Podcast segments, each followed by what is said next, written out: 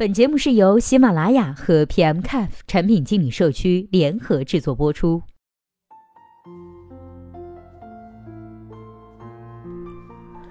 Hello，大家好，欢迎收听本期的节目。今天呢，要和大家来分享的文章题目叫做《为什么懂得这么多还是做不好产品呢？》今天这篇文章的作者的名字叫做唐任 R Y A N。那接下来时间，我们一起来听一下他是怎么说的吧。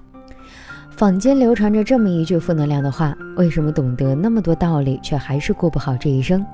没错，知道和了解呢，不代表能实践。就像一个专门研究篮球战术的优秀教练，上了场呢，可能连球都接不稳，但这也并不妨碍他成为一个优秀的篮球教练。做产品经理的人呢是越来越多，看两本书，或者是网上搜索一下关于产品经理的内容，再或者听了几个大咖的专场分享，了解了几个概念或者是方法，就以为可以开始做产品了。结果呢，做出来的产品除了自己呀，是谁都不明白。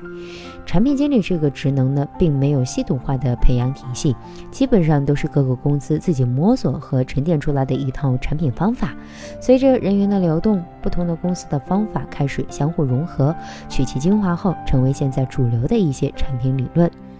同时，尤其是互联网产品，谁都可以说上几句，谁都可以基于自己的理解发表几句观点，自然就产生了人人都是产品经理的繁荣景象。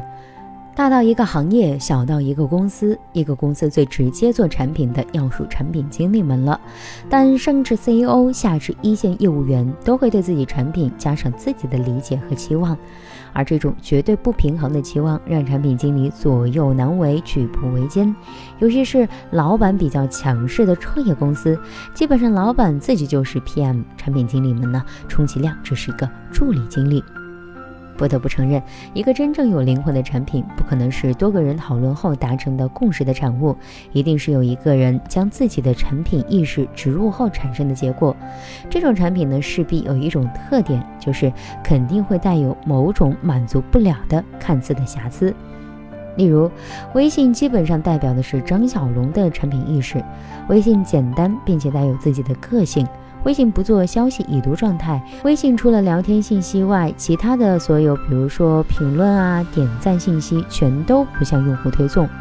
如果把这些都看作是合理的用户需求，那么以微信现在的体量，上述两个需求至少也得覆盖几千万用户。要知道，很多产品的总用户量呢，可能也就是几千万。所以，懂得用户需求，知道如何设计产品，不一定能做出好产品。懂得了很多产品理念，学会了很多产品设计的方法，也了解了如何洞悉用户需求，不代表就能做出好产品。好产品无非是让用户感觉好，这种感觉呢，不仅仅包括看起来、视觉和用起来、功能，同时呢，它还包括价值感、超出预期和成就感、心理满足。而决定是否能成为好产品，往往呢是后两者。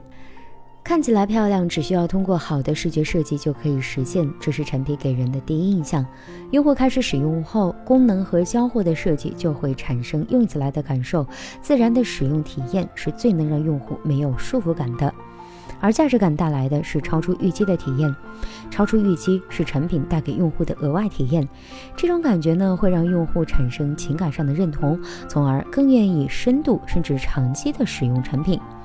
例如，我们使用打车软件，在家呢就可以订车，车到了下楼上车就走，到达目的地后直接自动支付。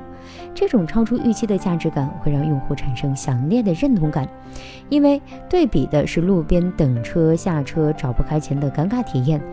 成就感是产品能带给用户的心理满足，这种感觉是决定用户下一次是否继续使用的根本前提。例如，微信能帮助我们完成沟通的诉求，而沟通的目的是交换信息和解决问题。微信极大地丰富了沟通的方式，并且提高了沟通的效率。用图片、语言、视频传递沟通信息，甚至用表情传递情感，这种信息交换的高效性让用户产生强烈的心理满足感。而这种满足感对比的是以前必须通过电话或者是见面才能满足的场景。决定好产品的不是感官层面的体验、视觉功能，而是心理层面的体验、价值感、成就感。从感官体验升级到心理体验，才是产品经理持续追求的终极目标。好了，以上就是本期节目的全部内容啦。希望本期节目能够对您有所帮助。如果对待这个问题呢，你还有自己独特的见解，或者是想发表的意见，欢迎登录 PMCAF 产品经理社区，我们期待您的精彩回答。那我们下期再见啦，拜拜。